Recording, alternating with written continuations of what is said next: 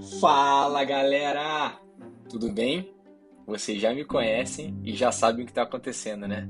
Eu sou o Fábio Rios e está começando o quarto episódio do Origem Cósmica, o primeiro podcast brasileiro 100% dedicado à ufarqueologia. Meus queridos, em primeiro lugar, muito obrigado pelas interações, é, as palavras de carinho, o apoio de vocês, né? Tudo que vocês mandam aí. Isso é muito importante para nós.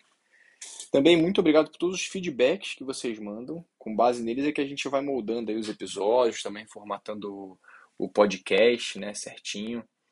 É... Aproveitando aqui, a gente vai mudar um pouco o modelo, tá?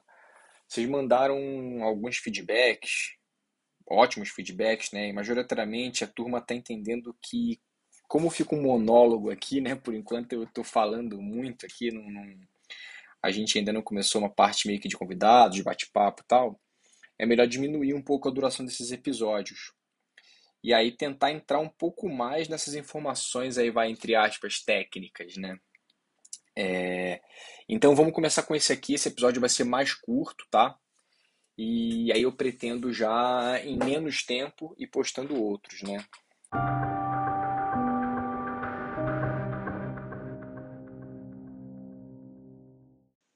Nosso ouvinte, Júlio César Leão, de Vitória, no Espírito Santo, também quer ouvir mais sobre as correlações entre os deuses aí, né? E onde estão ou para onde eles foram, né? É, Julião, eu já me comprometo aqui da gente tentar fazer um episódio mais para frente bem legal com essas correlações, tá? Além de sempre tentar aqui trazer durante os episódios alguma coisa que puxar algum, algum fio aqui que conecte algum, em algum outro ponto, tá? O, o ponto principal que a gente tem que ter na cabeça aqui, turma, é que não necessariamente a história segue um padrão linear. Vamos lembrar que os seres de fora da Terra têm uma relação diferente em, com tempo e espaço, né?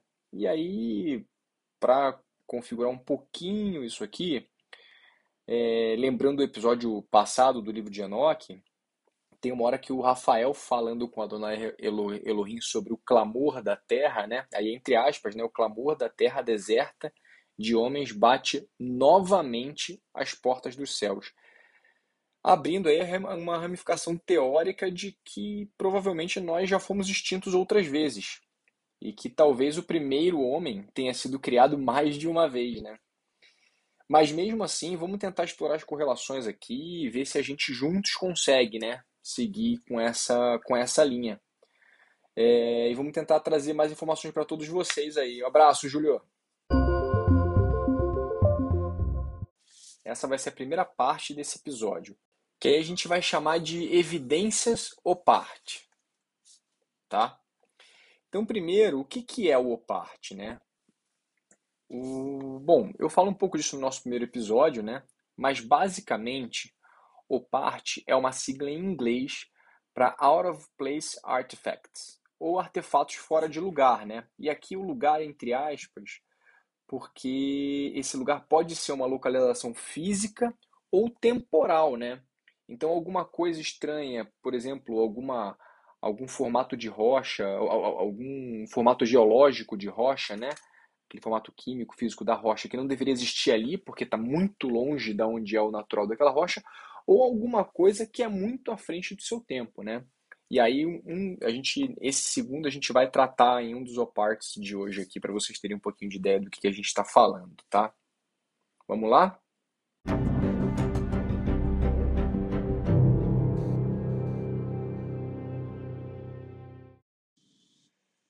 Então, turma, o primeiro parte que eu trago aqui são as pedras dropa, ou discos dropa, né?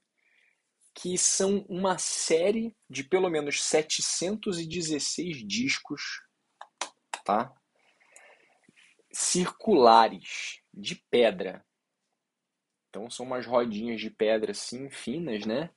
Que datam de 12 mil anos. Então veja bem, elas datam do início, né, de quando lá, um pouco até um pouco antes do que a gente comenta serem a, a pedra polida, né? o paleolítico, né, que a gente comenta lá que é quando o ser humano começa efetivamente a viver em aldeia e trabalhar um pouco mais as suas ferramentas e tal. É, e aí nessas pedras você já tem marcações semelhantes a hieróglifos, né? Aí você vai falar, pô, Fábio, mas você me falou no, no segundo episódio aqui do Origem Cósmica que a primeira escrita encontrada era dos Sumérios. E tá correta essa informação, tá, gente? Por quê? Porque é a primeira escrita decifrada. Então é a primeira vez que a gente consegue ler alguma coisa, né? Se eu escrever alguma coisa numa língua que ninguém entende, não vale de nada, né? Não é uma escrita, não vale como uma escrita para para a ciência, né, e para a humanidade, até porque não está carregando conhecimento nenhum, né, para frente. Mas nesse caso, a gente tem escritas hieróglifas aqui nesses discos que são que ainda não foram decifradas, né?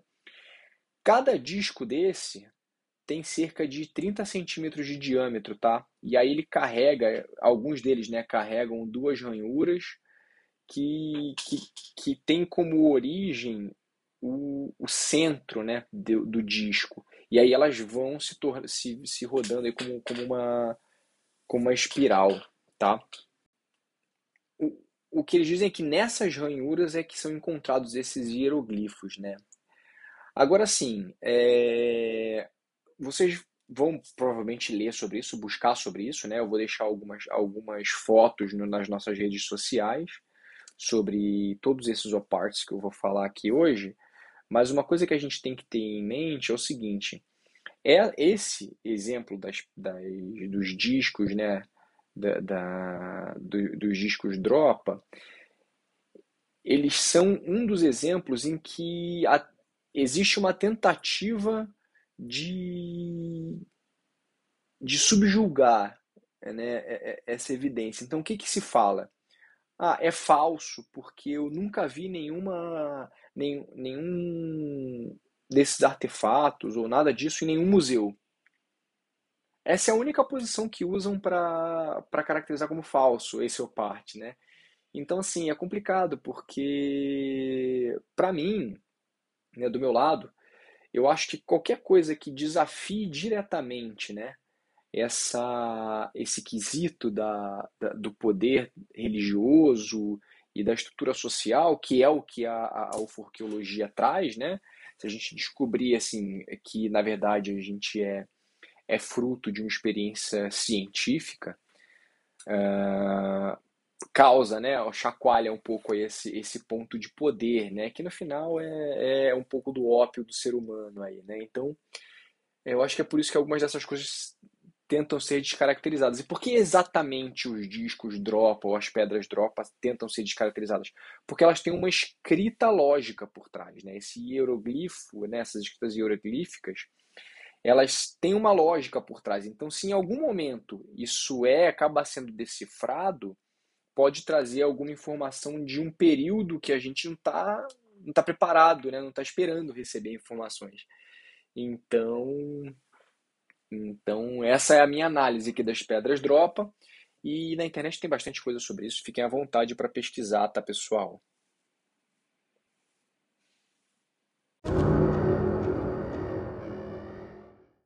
O segundo parte que eu vou trazer aqui são as pegadas de piscanagre. Essas pegadas, esse aqui é o, acho que é o mais simples de todos, né? É o que a gente tem, é o que é mais, apesar de existir e tudo mais, né? É o que a explicação é mais sucinta de todos, né? Não sei se eu posso falar subjetivo, porque é um objeto, mas é uma, é uma das explicações mais mais sucintas, né? Ele vai, ele é, apesar de se encaixar no, no objetivo, né, na, na, explicação objetiva. Na aldeia de Piscanagre, na Índia, um geólogo que chama Nitish Priyadarshi, ele estuda essas grandes pegadas, né? Que segundo a tradição local, aí aqui a gente traz um pouco também esse tema do o folclore, assim como a religião acaba estando bem conectado com esse tema da ufarqueologia, é, a tradição local diz que essas pegadas representam a presença dos deuses celestes pousando nesse local. E que essas, e que essas pegadas, né, elas estão numa rocha, né, especificamente. E aí, se você olhar, elas parecem aquelas pegadas de bota de astronauta, sabe? Mais arredondada tal. Bem interessante, viu? Esse conjunto de pegadas, né, um deles, é, são duas, dois conjuntos de pegadas, né? Um deles mede 28 centímetros de comprimento por 16 por 12,7 centímetros de largura e o outro mede 25,4 centímetros por 11,4 centímetros. Eu não cheguei a ver que tipo de sapato isso isso poderia representar, mas eu vou botar uma foto aqui, tá? Eu acho que tem uma caneta é, próxima às pegadas na foto que mostra um pouco da, mostra um pouco a relação de tamanho, tá? É, esse folclore, o que, que o folclore que eu comentei antes ele diz, né? Ele diz que os reis divinos da mitologia indiana, o Rama e o Lakshmana, teriam é, descido temporariamente naquela região em busca de Sita, que era a esposa do Rama. Então, assim, eu vou botar uma segunda foto também desse tema, que é o seguinte: tem uma, uma imagem de um objeto voador ao lado dessas pegadas, ou seja, posteriormente a essa ao pouso das entidades celestes, né, a descida deles, foi feito ao lado dessas pegadas uma imagem, né, alguma coisa para para para deixar claro ali o que essa visita e tudo mais, né?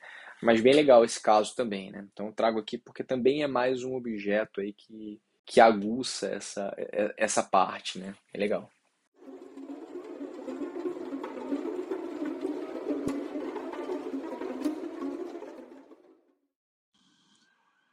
Esse terceiro parte que eu vou trazer agora, ele segue mais ou menos essa mesma tendência aqui desse, desse da, do Piscanagre, mas tem um, na minha percepção, né, e pelo que eu pude estudar também, tem um pouco mais de de conteúdo aqui, né? Então, que, que é esse terceiro parte aqui? O terceiro parte são as pegadas do Pai Sumé. E aí essa, eu tenho um pouquinho de xodó aqui, porque é uma mitologia brasileira, uma mitologia indígena brasileira. Então eu já acho bem barato isso, porque a gente nunca fala né, sobre isso. A gente sempre fala sobre mitologia grega, egípcia, algumas vezes nórdica, enfim. Mas a gente fala pouco da mitologia, mitologia indígena brasileira que é bem rica também, tá? E se confunde bastante com o folclore brasileiro. E aí aqui, olha que legal. É, eu vou começar falando para vocês um pouco do Pai Sumé, tá? Porque o que, que a gente tem dessa pegada. Aí eu vou só fazer uma correlação com a parte anterior, tá? A pegada de Piscanagre ela é uma pegada de um acontecimento, né? Quer dizer, e aí esse acontecimento gerou essa pegada. As pegadas do Pai Sumé são várias pegadas que tem pelas florestas brasileiras, é, em pedras, né? E aí, obviamente, deviam ter em outros lugares que foram se, se, se misturando na natureza, mas as das pedras ficaram. E eu vou botar uma foto bem legal aqui que a gente conseguiu também, mas olha que legal sobre o Pai Sumé, né? É, o, o, o, padre Manuel da Nóbrega ele escreveu algumas cartas, né? Chama Cartas do Brasil, é o título das cartas do, desse do, do padre Manuel da Nóbrega, né? Que são de 1544. E aí ele descreve algumas dessas mitologias indígenas, né? Dessas lendas, né? Dos índios. E entre elas tem essa entidade que é o Sumé.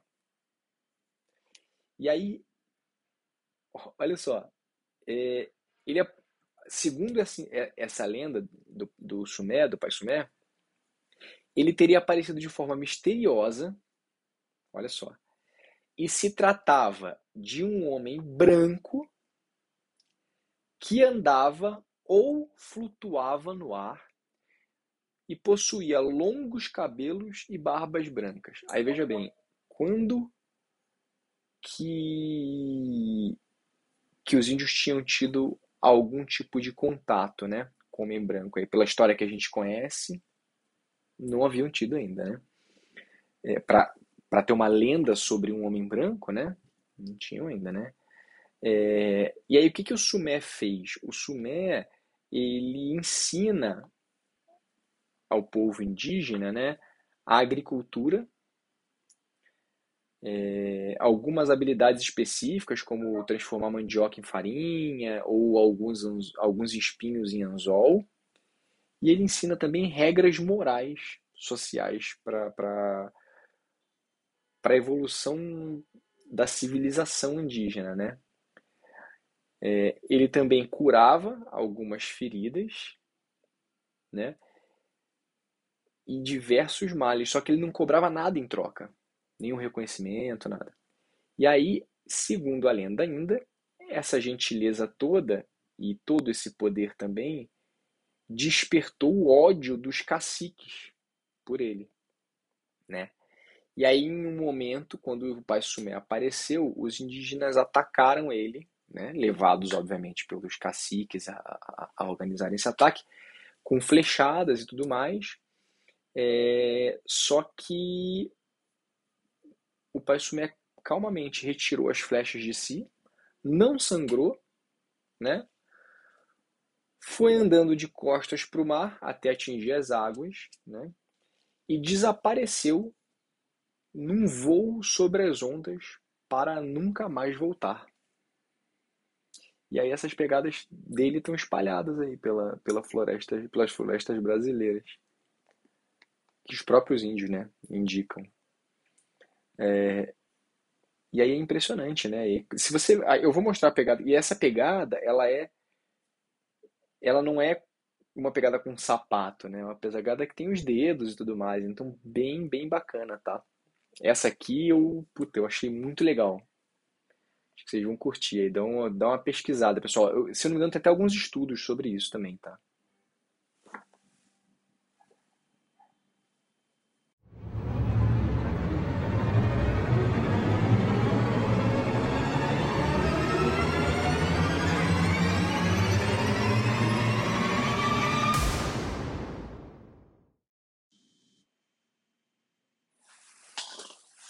O quarto parte que eu vou trazer hoje aqui, galera, e aí eu vou parar por aqui, tá? Pra gente seguir aquele padrão de formato que a gente combinou. É... O quarto parte de hoje é o famoso martelo Kingwood. O martelo de Kingwood, né? É, o que, que é o martelo de Kingwood, galera? Em 1844, lá em Kingwood, que fica na Escócia, o Sir David Brewster achou uma placa de arenito que tinha dentro dela uma espécie de ferramenta, né, incrustada lá. E parecia ser um martelo primitivo, né? Na hora que ele achou, ele já, já levou para análise. Mas naquela época, né, puta, antes de 1900, 1844, né, esses métodos de investigação eram muito limitados. Então, com o que eles tinham na mão na época lá, eles chegaram à conclusão que essa ferramenta era da idade da pedra. Então, provavelmente ali entre o começo da pedra lascada e o fim da, da começo da pedra da pedra polida e o fim da pedra lascada, né? Mas aí no ano de 1985, o ano que esse senhor que vos fala que nasceu, eles fizeram uma outra análise, né? dessa vez pelo Dr. A. W. Med, lá no Centro Britânico de Pesquisas Geológicas. E aí, meus amigos, esse, essa pesquisa de, do século XX, já com todas as, as condições do século XX, é, mostrou que, na verdade, esse objeto datava do período devoniano. Por que, que essa palavra é estranha para nós? Porque nem eu toquei sobre, falei sobre esse assunto no, no nosso primeiro episódio lá, né? Nosso, quando eu falava da linha do tempo. Por quê? Porque esse período ele é de 360 a 410 milhões de anos atrás.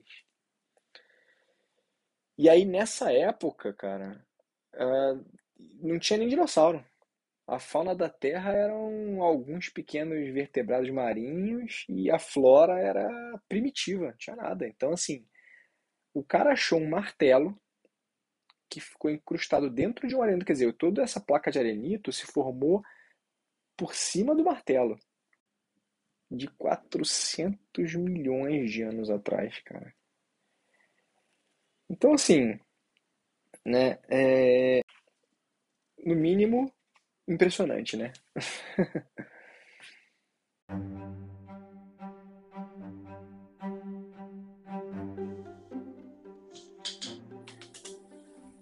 Bom,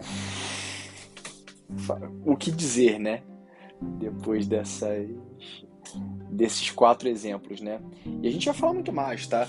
Eu listei alguns aqui, deve ter aí uns, sei lá, 10 pra gente falar. E, fora isso, tem muito mais coisa que eu vou trazer aqui nesses episódios. Então, assim, eu vou nesses, nesses, nessas partes, né? Então, eu vou dividir esse episódio aqui de partes em partes, tá? E eu. E aí, assim, vou contar com vocês, galera, para vocês darem feedback, mais feedback, né? Graças a vocês aí a gente tá, tá fazendo essa alteração agora no, no, no, nos, nos episódios. E isso vai se refletir positivamente, com certeza. Quando vocês verem que, que tá ficando mais dinâmico e tudo mais. Mandem mais mensagens. Tem muita gente ainda falando no privado, né? Tanto no WhatsApp quanto no DM, até no Telegram privado também. Fiquem à vontade para entrar no grupo, compartilhar no grupo. A gente tá, eu recebo no meu WhatsApp aqui, tanto no meu pessoal, né, de alguns amigos, como também no meu no da origem cósmica. Eu recebo bastante coisa pessoal mandando vídeo, mandando reportagem. Galera, vamos dividir lá no grupo do Telegram. Vamos todo mundo fazer essa roda, essa roda girar aí. Talvez a gente faça um, um capítulo aqui sobre essas informações que vocês estão colocando no Telegram. Pode ser legal também debater, entendeu? A gente pode, não sei, às vezes escolher, sortear um, dois dos nossos ouvintes aqui para debater um pouco um ou outro ponto que tenha que, que, que, que seja legal, que todo mundo queira se aprofundar. Isso aqui é uma comunidade, tá, pessoal? Eu tô falando aqui, mas somos todos nós falando juntos, tá? Isso aqui, quem monta isso aqui somos nós. Se você tá ouvindo esse episódio pela primeira vez, está ouvindo pela primeira vez a Origem Cósmica, né? não ouviu ainda, se você, não sei, tá, você já nos ouviu antes, mas ainda não nos segue nas redes sociais, ainda não está no grupo do Telegram, que provavelmente é o caso, né? Todo mundo tem, tem opinião, pode mandar feedback, tudo, cara. Eu acho que é, é, não deixa de ser uma forma de carinho, né? Além das palavras animadoras, né? As palavras que vocês mandam aí, bem legais pra gente dar um fôlego pra gente continuar, tá? Eu quero aproveitar para me desculpar de você, com vocês, pelo, de novo, por esse prazo tão elástico que eu levei para postar esse capítulo, tá? Esse episódio.